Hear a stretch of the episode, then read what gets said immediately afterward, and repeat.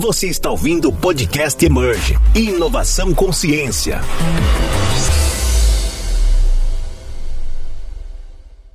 Sejam bem-vindos e bem-vindas a mais um Inovação Consciência, o podcast da Emerge. Meu nome é Lucas Delgado. E eu sou Daniel Pimentel. E o nosso convidado de hoje tem mais de 15 anos de mercado, em especial nas áreas de estratégia, marketing e inovação. Atualmente é diretor de inovação e novos negócios da BRF, donas de reconhecidas marcas como Sadia e Perdigão, sendo uma das maiores empresas de alimentos do mundo. Sérgio, seja muito bem-vindo. Fala, Daniel. Fala, Lucas, tudo bom? Sérgio, obrigado pela presença. E, assim, para a gente já começar, é, a inovação tem tomado, assim, diversos contornos no mundo executivo, né? Sendo até palavra de ordem hoje. E aí, para algumas empresas, ser inovadora é parecer inovadora, né? especialmente voltadas para posicionamento. Para outras, por exemplo, é reduzir custo. Para outras, pode ser aumentar faturamento por meio de novos produtos e assim vai. Né? Acaba que é um conceito que vai sendo tomado pela decisão da estratégia da organização. Para a BRF, o que, que é inovação? Vamos lá, Daniel. Boa pergunta para começar, hein?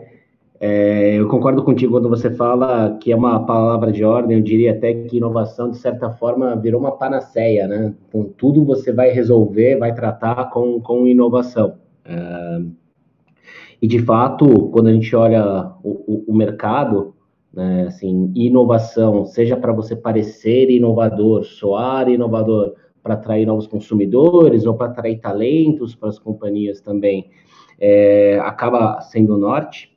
Ah, na BRF, a gente tem um modelo de inovação mais centralizado para desenvolvimento de novos produtos, tá, Daniel? Então, por exemplo, se eu for fazer uma, uma nova lasanha, um novo presunto, um novo corte de frango, um produto vegano, aí você tem um modelo mais estruturado, mais coordenado por uma área, mas a gente acredita no modelo mais descentralizado quando a gente pensa em toda a cadeia da BRF, que ela é bem longa, ela é orgânica, ela é complexa. Então, ali você ter um modelo de centralização, a gente entende que você traria mais amarras do que alavancas potencializadoras, né? Então, a gente acaba fazendo um modelo, digamos, de governança externa, né, a partir do BRF Hub, que é a nossa plataforma que dialoga com academia, com startups, com a nova economia, mas dentro de casa ela tem uma missão muito mais de trazer metodologias, trazer potenciais uh, novos mercados, ou tecnologias, ou parceiros, do que necessariamente fazer uma condução de toda uma agenda de transformação que envolve agro, envolve genética, envolve processos industriais, pesquisa e desenvolvimento de novos produtos e ingredientes, sem contar na parte da frente, né, toda a parte de digitalização e diálogos com o consumidor, um novo modelo de varejo que também aí foi fomentado, né, por esse momento de pandemia, então a digitalização também aconteceu mais forte para o consumidor, o varejo, eu vi esses dias até um dado que uh, somente 4% das transações de, digamos, de supermercado aconteciam é, dentro dos ambientes digitais pré-pandemia, agora esse número já está em 12%. Então, olha o efeito que aconteceu, né? Então, esse é um pouco o nosso modelo. Sérgio, acho que é interessante você comentar, até entrou um pouquinho já no, nessa estratégia e como vocês executam inovação hoje, né?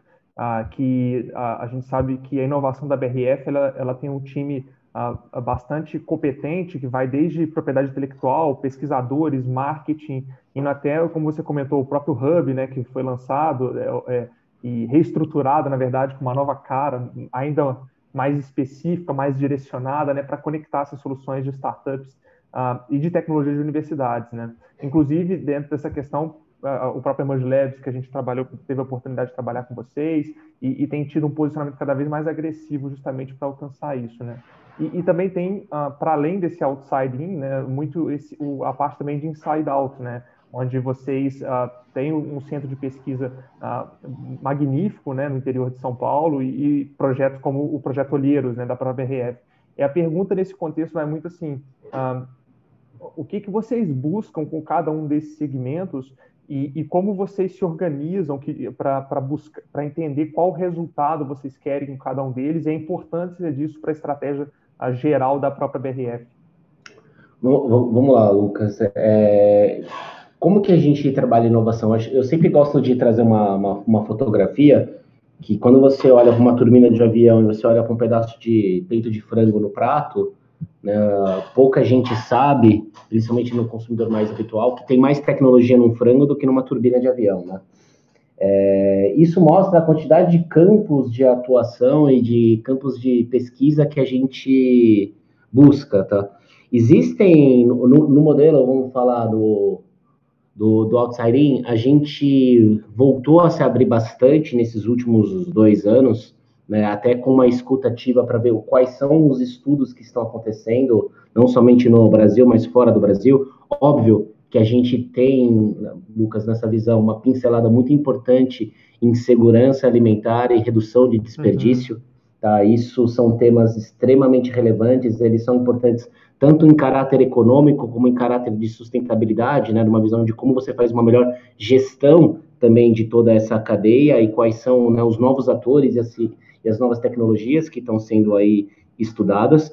Uh, para ver o que, que é, o que, que, vai aparecer. Quando eu falo provocar, eu falo provocar no bom sentido, inclusive uh, auxiliando né, na construção uh, das soluções para esses desafios. Em que aspecto? Quando a gente olha, principalmente para o mercado de startups aqui no Brasil, a gente vê um mercado muito de marketplace. Né? Se você olha até os grandes exemplos que a gente tem, a exceção do setor bancarizado, mas quando você olha um trabalho do um iFood, quando você uh, olha o trabalho de uma própria Gym Pass, que você está vendo é um grande marketplace, né? Mais ou menos organizado, mas é um marketplace. É, quando você começa a pensar em toda uma cadeia de alimentação, né, seja na, na, na, na cria, né, dos animais, na alimentação dos animais, numa melhor genética, num melhor uso do, do, dos recursos do campo de água, luz. Então tem muito espaço que a gente trabalha isso nível histórico, tá? É, desde o começo da, da, da, própria BRF, a BRF foi uma das primeiras empresas né, que trabalhou, inclusive em parceria com a Embrapa, e, em tentar encontrar essas soluções que vão ser, inclusive, uma, uma vantagem, uma vanguarda competitiva para o próprio setor agro, brasileiro, né, que é tão importante para o mundo inteiro.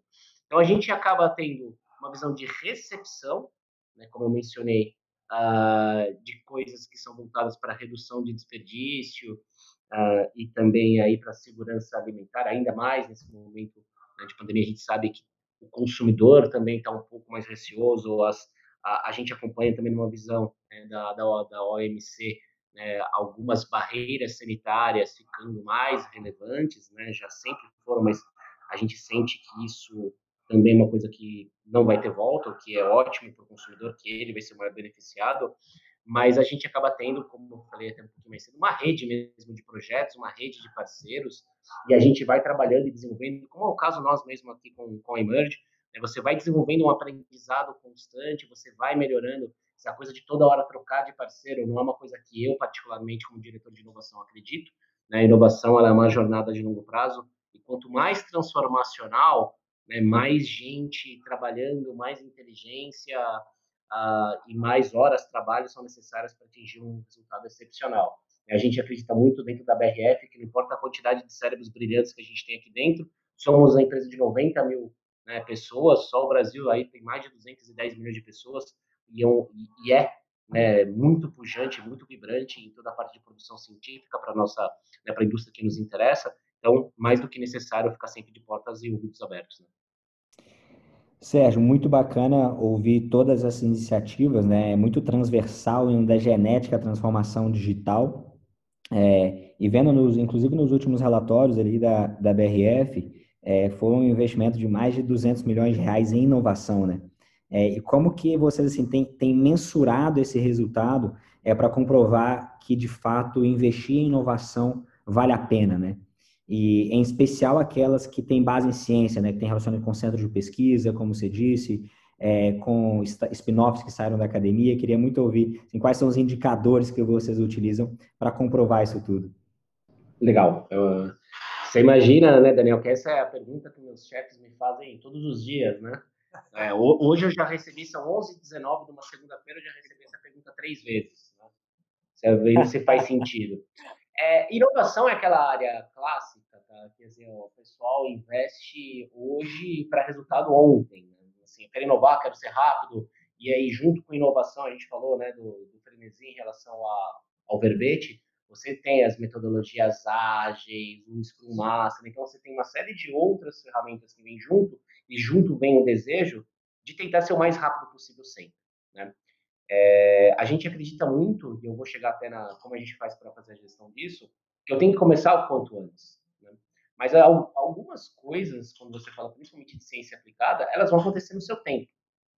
Né? Então, se eu começo a trabalhar uma visão de, de carne de laboratório, a gente sabe que dificilmente antes de 2023, 2024, a gente vai conseguir palpear, consumir algo, sabe? Assim, conseguir de fato é, trazer o que a gente fala de uh, relevância interna para o tema. Tá? Que é quando uma, uma pesquisa já se demonstrou exitosa ou não exitosa. Para isso, então, como que a gente faz para garantir uh, uma, uma boa gestão? Né? O primeiro, a gente trabalha no bom e velho 70, 20, 10. Tá? A gente tem 70% dos nossos projetos são, de fato, projetos de, de curto prazo, né? 20 projetos são projetos de longo prazo, e 10% dos projetos são de transformação. Esses números não são tão mágicos assim como a gente coloca, mas eu diria que uma alocação ah, de recursos não necessariamente vai seguir essa visão. O que, eu quero dizer? Se eu tenho 70% para acontecer hoje, não necessariamente ele tem que levar 70% do meu orçamento. É, como você já tem uma máquina construída para entregar isso, a gente tenta trabalhar com valores um pouco abaixo, acaba colocando 40%, 30% do orçamento. Porque é o transformacional, que são os 10%, muitas vezes ele consegue 30% do meu orçamento e ele não vai dar nenhum resultado. Então, uma primeira boa visão que eu trago de KPIs aqui, Daniel, eu faço uma visão de como eu estou fazendo a gestão. Né? Não somente gerar as ideias, mas é, como que eu estou fazendo para gerir as ideias. Né? Então, tem uma visão de gestão que eu sempre tento acompanhar isso. Tem um segundo modelo ainda de gestão que eu acho importante, que são as agendas recorrentes tanto agendas de tomada de decisão como agendas de exposição. A gente trabalha com as duas, tá? coisas que as pessoas têm que saber que estão acontecendo para ficar orgulhoso, para contar para os outros, ou porque quer ser informado, e aquelas agendas que sim, eu preciso tomar decisão, se eu vou aportar mais recursos nisso naquele projeto, se esse projeto deveria parar, se esse projeto demanda novos parceiros. Esse é um, é um, é um outro, digamos, um outro controle que a gente tem. A gente tem também uma visão muito dura de rentabilidade, tá? que é assim, uma visão que ela é preto no branco, ela é dicotômica, é batia ou não batia o resultado financeiro do ano. E a gente tem um compromisso de até 2023 a gente ter 10% de toda a receita da companhia vindo de novos lançamentos, né? vindo de novos produtos. Para vocês terem uma ideia, esse era um número que em 2018 a gente um pouco mais de 2% vinha de novos produtos. Agora, final de 2020, a gente já vai fechar já em 5% da nossa receita vindo de novos produtos, e aí o intuito é que eu ainda possa dobrar, né? Uh, fora essa visão de, digamos, de rentabilidade, né? Mais do que rentabilidade de receita, a gente também coloca algumas lâminas, né? Quais são, dentre as 10 grandes tecnologias que a gente quer dominar, quais são aquelas que a gente quer ser pioneiro, quais são aquelas que a gente não se importa em ser um fast follower, isso é, não tem problema se alguém chegar na frente, quais são aquelas que eu tenho somente que me atualizar. E a gente vai acompanhando também uma cronologia de projetos se eu estou conseguindo entregar o que é necessário. E por fim, e não menos importante, é, dentro dessa visão de pioneirismo, claro, e também da de fast follower, você tem uma proteção de inteligência, né, de PIs, que podem ou não virar patentes, né, mas que sim podem virar e viram benefício para a gente, seja como um novo processo, ou como um novo ingrediente, que inclusive a gente possa vender na área de ingredients, ou como um grande achado que nos ajuda na produtividade ou na sustentabilidade do nosso negócio. Então, eu sei que parece complicado, mas eu diria que é mais complexo do que complicado, porque uma hora que você coloca esse sistema para funcionar, o dia a dia fica muito mais simples. E como é a pergunta de todo dia, Sérgio, assim, muito objetivo e impressionante, toda a complexidade, mas a objetividade dos indicadores e principalmente as metas já sendo batidas, né? Que bacana. É, e até nesse contexto pensando, né, assim, é uma justamente por ter muitas interfaces, né? E naturalmente precisa de um olhar e até métodos e forma de medir diferente, né, Sérgio? E aí até uma a pergunta que surge desse contexto, assim, naturalmente aqui a gente vai puxar um pouco a bola justamente para a inovação com base científica, né, que é o, o, o tema, assim, o ponto central para a gente, né, da discussão. E aí, nesse contexto todo que você colocou, né, até nessa, nessa, essa meta que precisa ser batida, né, de 10% vindo de novos produtos, um, como que vocês entendem que uh, justamente essa, essa relação com universidades, relação com, com centros de pesquisa, com P&D, uh, pode contribuir, deve contribuir para vocês alcançar esse resultado e, e como que vocês uh, enxergam essa aproximação e o valor disso? Ah, Lucas, é fundamental, cara. Assim, tanto P&D quanto engenharia e sustentabilidade, né? É, muitas inovações elas vão sair de uma nova formulação, de um novo ingrediente, de um novo uso, ou vão sair de um novo processo, ou um processo conjugado, e isso tem que estar coerente com a pegada sustentável, a pegada de carbono que a gente quer deixar, né? Então, assim, é, são áreas fundamentais é, como vocês bem sabem, todo o nosso setor agro, né, seja é, o agro no campo ou na pecuária, é, ele está no holofote do mundo, então todas as decisões que a gente toma e deixa de tomar, né, nos coloca, obviamente, aí no, no, digamos, debaixo do grande farol, né, da, da, da, da opinião pública global, não somente nacional, mas também nacional. E, e, a gente precisa muito, muito, muito desse diálogo né, com, com o setor acadêmico para a gente fazer algumas coisas. Né? Primeiro é tirar, e a gente fala disso com certa frequência, né, Lucas? Tirar muitos estudos, e não somente estudos, mas também aqueles cientistas empreendedores uh, que não estão conseguindo dar vazão, não estão conseguindo ganhar mercado, não estão ganhando visibilidade. Né? Assim, a gente consegue dar mercado, a gente consegue dar campo de atuação para todo mundo e a gente tem necessidade para isso. É, além disso, a gente tem um processo que vocês conhecem, que é um processo bem inclusivo. Então, a gente consegue de fato testar, pilotar, acompanhar os resultados para depois uma possível aquisição, uso, ou seja, qual for o melhor modelo aí de comercialização de ambos os lados ah, dessas, dessas, dessas tecnologias, tá?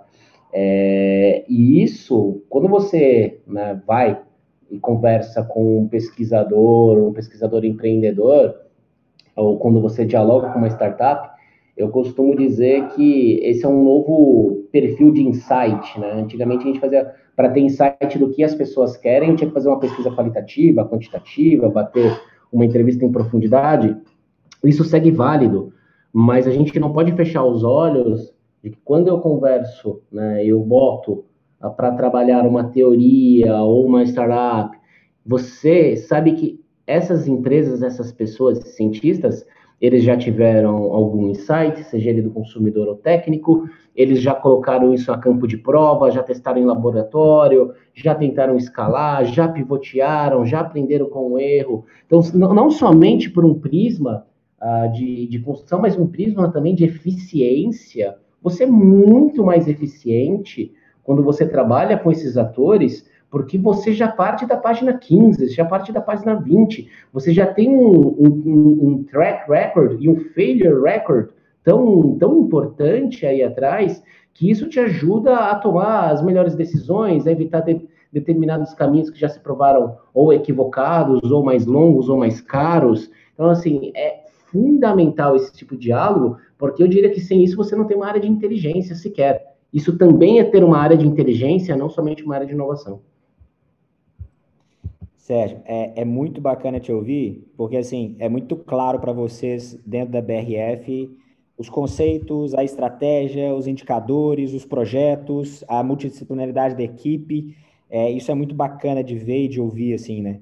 E até vai desconstruindo alguns mitos que a gente ouve, né? Por exemplo, que a universidade não produz ciência relevante, não inova, que a indústria brasileira não investe em inovação, não faz inovação, e, e vai desconstruindo de uma forma muito relevante, né? E, e até para pragmatizar isso ainda mais, você poderia compartilhar com a gente, com os nossos ouvintes, algum case, alguma, algum caso que seja de startup, seja de P&D, que se tornou produto e gerou todos esses resultados assim, de uma forma muito prática? Claro, eu vou, eu vou dar um exemplo, alguns exemplos, eu acho que eu posso dar, tá?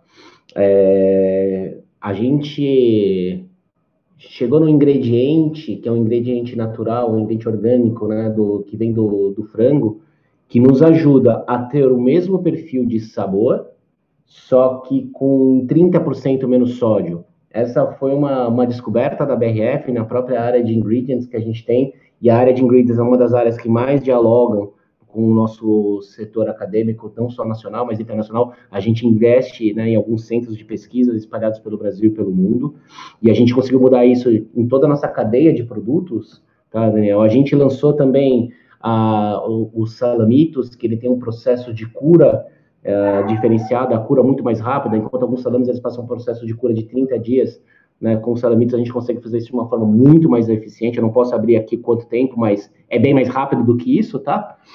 É... Tem toda a parte de desenvolvimento de embalagens que a gente faz muito com parceiros, e a gente tem um projeto hoje com uma startup que a gente está estudando um modelo de de, de nanopartículas, né? Como você colocasse alguns fios de, de prata na embalagem, com isso você vai conseguir tirar negativos como conservantes da embalagem. A gente já está no terceiro teste disso, tá, Daniel? Tá, logo mais, a gente tem na aprovação também do nosso regulatório, né? No regulatório nacional, muitas vezes acaba sendo um, um, um gargalo. Né? A gente já vai conseguir trazer essas tecnologias também para as nossas embalagens, né? Isso para ficar aqui em, em em três exemplos claros, mas a gente tem hoje, para vocês terem uma ideia, não somente de startups, mas também considerando aí cientistas, a gente tem quase 100 pilotos acontecendo nesse exato momento que a gente conversa, Daniel, com somente ou com cientistas ou com novas empresas que estão trazendo soluções para todas as BUs dentro da BRF é, incríveis resultados, assim, a gente, apesar de ter uma parceria de algum tempo, né, mas a gente, os números sempre surpreendem, né, a gente sempre fica surpreso com, a, a com resultados desse tipo e, e, obviamente, deixa empolgado, né, de uma empresa brasileira uh, investindo e desenvolvendo uh, tecnologias e aplicação de tecnologias de maneira tão ampla, né, com uma visão de, de curto, médio e longo prazo, né, que é fundamental. E, obviamente, a gente poderia ficar aqui, eu acho que, a, conversando sobre muitos temas, né? Eu acho que tem, teria, sem dúvida, papo para a gente conseguir continuar enveredando por, por várias questões, mas, especificamente, a gente queria trazer uma última, uma última questão aqui uh, para ouvir, assim, na sua visão, como que a ciência brasileira pode ser mais inovadora. O primeiro passo já está dado. Né? Quando você vê uma série de cientistas abrindo o CNPJ, a mensagem é clara. Não estou satisfeito em deixar o meu estudo na bancada ou na biblioteca, né? Eu quero, quero mercado. E quando a gente fala mercado, não é que ele quer um supermercado, ele não quer colocar na gôndola necessariamente. Mas você pode ter muito, fácil, muito facilmente aí um business to business. Isso, isso mitiga ao, ao, ao, eu vou agora começar a trabalhar como se fosse um mythbuster aqui, tá, Lucas? É, isso, te, isso mata um daqueles mitos que o cientista só está interessado em laudas, né? O cara só quer fazer laudas e mais laudas para publicações. A gente sabe que existem sim uh, cientistas ou perfil de pesquisadores que está nisso, mas o que a gente vê de importante é o crescimento do cientista que ele está preocupado que essa, que essa lauda, que esse estudo vire uma vantagem né, para a nossa economia, que isso vire uma vantagem econômica para ele também, que ele possa né, é, impactar mais a vida de mais pessoas de uma forma mais estruturada. Né? Então, acho que a primeira coisa é isso, né? Esse é um mito que eu não, eu não concordo. O segundo mito é um mito eu digo que ele não é somente, ele sempre foi só visto no setor acadêmico, mas nunca dentro da, do setor privado. Eu vou mostrar para vocês como isso é mentira. Ah, não, que muitas vezes, para um pesquisador, se o resultado der negativo, né, se o estudo dele, eu quero lançar uma nova um novo ingrediente, e eu provo que esse novo ingrediente não funciona, ah, para a empresa não é bom, isso é bom só para o pesquisador. Não, gente, isso acontece dentro da empresa também. É óbvio que a gente tem um interesse econômico, que a gente quer que o determinado ingrediente, determinado processo, novo item, ele funcione, mas a falha faz parte. Né? O que a gente precisa ter é uma coisa que a gente começou um bom tempinho já na BRF, é ter uma gestão desse conhecimento, né? Porque as pessoas, a gente sabe disso dentro de uma corporação, é, diferente de um cientista, né, que ele vai evoluindo né, no, no, tema de interesse ou nos seus temas de interesse, as pessoas dentro de uma organização, elas, elas navegam por outras cadeiras, vamos falar assim, né? Um dia a pessoa está na cadeira de inovação, que eu estou, mas amanhã ela está numa cadeira comercial, no outro dia ela está num outro mercado, e a chance de você perder esse histórico é muito grande. Então você precisa fazer uma gestão também do que não funcionou, assim como o setor acadêmico, porque senão lá na frente alguém vai voltar, vai abrir esse mesmo projeto. E lógico, as tecnologias evoluem, então aquele não hoje pode dar um resultado positivo, mas eu preciso sair dessa mesma página 15.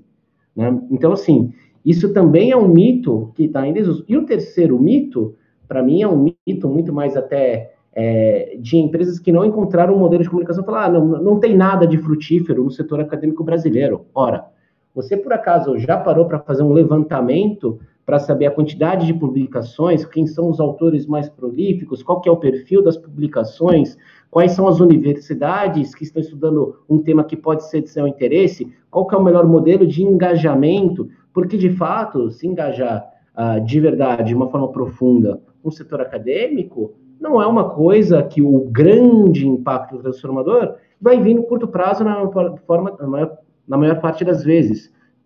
Você pode ser muito afortunado de cavucar e encontrar algo que transforma seu negócio em dois anos. Eu estou falando de dois anos. Mas, via de regra, a gente está falando de processos de transformação que são contínuos, né, com vários impactos ao longo de um processo, e você vai se beneficiar disso no longo prazo. E eu não vou falar em 5, 10 anos, porque depois que isso ganhou esse corpo de 2, 3, 5 anos né, de mercado, de aproximação, de estudos, de investimento, isso vira isso vira como se fosse uma realmente uma, uma, uma máquina né, de, de ejetar coisa bacana, de construir coisa bacana, né? De ter também esse essa proeficiência somente em não em estudar, mas também entregar coisas concretas que são boas para a companhia, para a academia e, consequentemente, para a sociedade.